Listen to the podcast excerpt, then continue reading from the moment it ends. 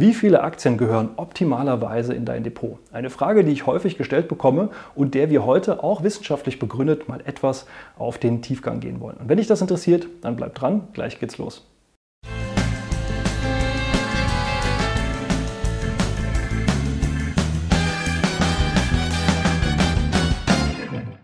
Hallo und herzlich willkommen auf meinem Kanal. Mein Name ist Maximilian Gamperling und wir sprechen heute mal über das Thema der Portfoliodiversifizierung bzw. über die perfekte Anzahl an Aktien in deinem Depot. Es geht also nicht darum, um ETFs oder um Fonds oder sonstiges, sondern es geht tatsächlich darum, wie viele Aktien sollten denn, also Einzelaktien sollten denn optimalerweise in deinem Depot sein nicht im Sinne von summierte Anzahl gekaufter Aktien, sondern einzelne Unternehmen. Das wäre vielleicht sogar die bessere Bezeichnung des Ganzen. Da gibt es ja sehr, sehr viele Diskussionen. Eine ganz klassische Sichtweise ist ja zu sagen, umso mehr, umso besser.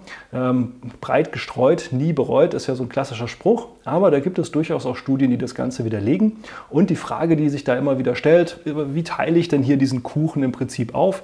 Ähm, mache ich jetzt hier, wie in diesem Beispiel, zehn Aktien? Teile ich die gleichmäßig auf oder teile ich die eben in unterschiedlich große Stücke auf? Wie kann ich das am besten machen? Und vor allen Dingen soll es heute darum gehen, wie viele Aktien soll ich da machen?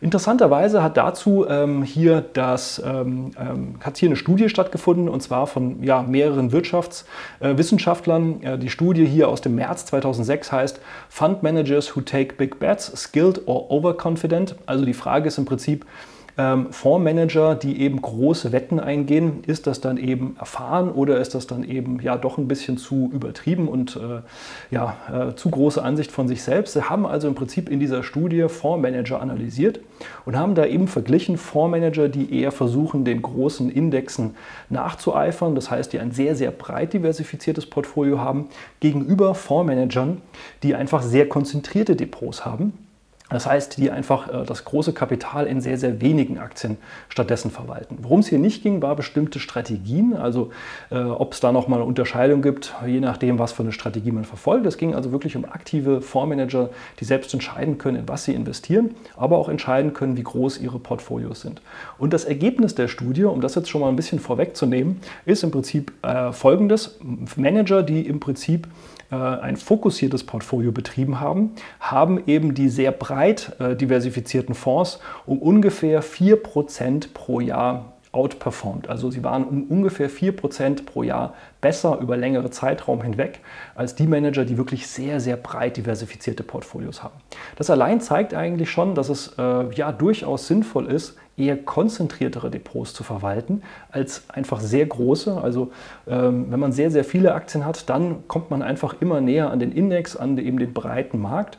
Man sieht aber eben auch, dass das nicht unbedingt gut ist, sondern es ist eher schlecht, denn die konzentrierten Portfolios waren 4% im Schnitt pro Jahr besser und 4% pro Jahr zusätzlich im Vergleich zu dem, was andere gemacht haben, ist natürlich schon mal ein deutliche, äh, deutliches Mehrergebnis. Die Studie geht hier noch ein bisschen weiter und nicht nur diese Studie, sondern auch andere Studien haben dann nämlich mal analysiert, was ist denn die optimale Anzahl? Und äh, um das mal so ein bisschen zusammenzufassen, äh, ein Portfolio von weniger als fünf Aktien hat ein extrem hohes Risiko im Portfolio. Das heißt, was sowohl diese Studie als auch andere Studien herausgefunden haben, ist, dass wenn man ein Depot hat mit weniger als fünf Aktien oder fünf Aktien und weniger, dass dann das Portfolio-Risiko sehr groß ist, die Schwankungen sind sehr groß. Es gab eben sehr, sehr viele Studien, die gezeigt haben, dass man dann eben auch sehr große Verluste im Depot hatte. Demgegenüber ein Portfolio mit 20 bis 25 gleich groß gewichteten äh, Portfoliowerten, Positionen, haben eigentlich das Risiko des Portfolios komplett eliminiert. Das heißt nicht, dass man kein Risiko mehr eingegangen ist, auch darauf wird noch eingegangen, dass es natürlich noch das marktinhärente Risiko gibt, dass einfach Aktien an sich schwanken, dass die Börse an sich schwankt und natürlich auch zurückgehen kann und dass sich davon kein Portfolio komplett entziehen kann. Aber eben dieses Komplettrisiko, dass das Depot komplett vor die Wand fährt, das kann komplett sozusagen ausgemerzt werden, wenn man so zwischen 20 und 25 Depotwerte hat. Ich persönlich empfehle tatsächlich meinen Teilnehmern im Coaching wenigstens 10 Werte zu haben, also nicht nur 5, sondern wirklich eher mindestens mal 10 zu haben. Das kommt auch so ein bisschen auf die Depotgröße an, denn äh, es macht ab gewissen Depotgrößen auch keinen Sinn, zu groß zu werden. Das ist auch meine Erfahrung. Also 20 20, 25 Werte sind bei gewissen Summen einfach dann auch ein bisschen ja, zu viele Werte. Aber alles unter 10 Werten wird dann auch schwierig, alleine wenn man auch mal versuchen möchte, sein Portfolio über Branchen hinweg ordentlich zu diversifizieren. Und diese Erfahrung so mit 20 bis 25 Werten, das ist auch das, was ich meinen Teilnehmern mitgebe. Ich sage immer maximal bis 30. Alles über 30 Werte wird dann tatsächlich erstens schwieriger auch zu verwalten und im Blick zu behalten. Und es ist tatsächlich dann auch einfach nicht mehr vorteilhaft. Es hat keinen zusätzlichen nennenswerten Effekt.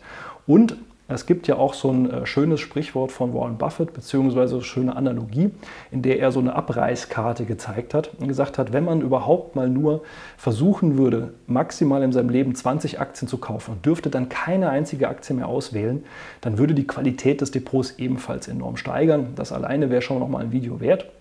Und das geht so ein bisschen in diese Thematik mit hinein. Umso mehr man sich hineinnimmt, umso mehr man sich das Depot ausweitet, umso schwieriger wird es dann auch, weil man sich einfach nicht mehr entscheiden kann. Man entscheidet sich nicht mehr für die wirklich guten Werte, sondern man entlässt sozusagen alles in sein Depot hinein oder viel zu vieles in sein Depot hinein. Dadurch leidet dann aber die Gesamtqualität des Depots und das Einzige, was man erzeugt hat, ist sozusagen das wohlige Gefühl, dass man ja breit gestreut ist und dass das man ja das eigentlich nie bereuen muss.